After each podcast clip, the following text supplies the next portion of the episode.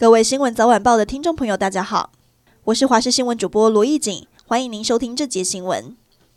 鸿海集团创办人郭台铭结束科技经济开拓之旅，今天早上返台，随后在桃园诺富特机场酒店，以台湾需要一个很棒的 CEO 举办心得报告记者会。他以愿意做两千三百万台湾人民的仆人为诉求，表达愿意投入国民党二零二四总统初选。不顾北京反对，总统蔡英文预计在美西时间早上十点、台湾时间六号凌晨一点跟美国众议院议长麦卡锡会晤。不过，中共却在这个时候突然宣布台湾海峡中北部联合巡航巡查专项行动。对此，总统府发言人林育婵表示，相关单位有密切掌握情势，蔡英文即使在第一线拼外交，也有及时掌握状况。林育婵也呼吁北京当局，台海和区域的和平稳定是两岸共同的责任。人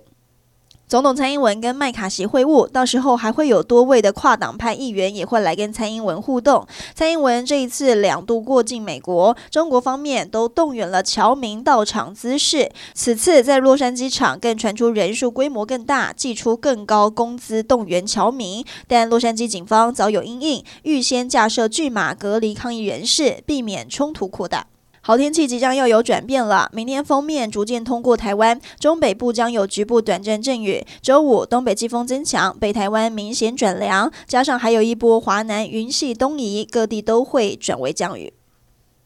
台湾缺水危机未解，最近春雨不如预期。经济部水利署今天报告各项的抗旱措施成果，在超前部署、强化供水韧性下，透过强化区域的调度、增凿抗旱水井和提升净水厂处理能力等措施，预计四月底前增供每天十三点六万吨的水量，以逐步降低旱象对民生和产业的冲击。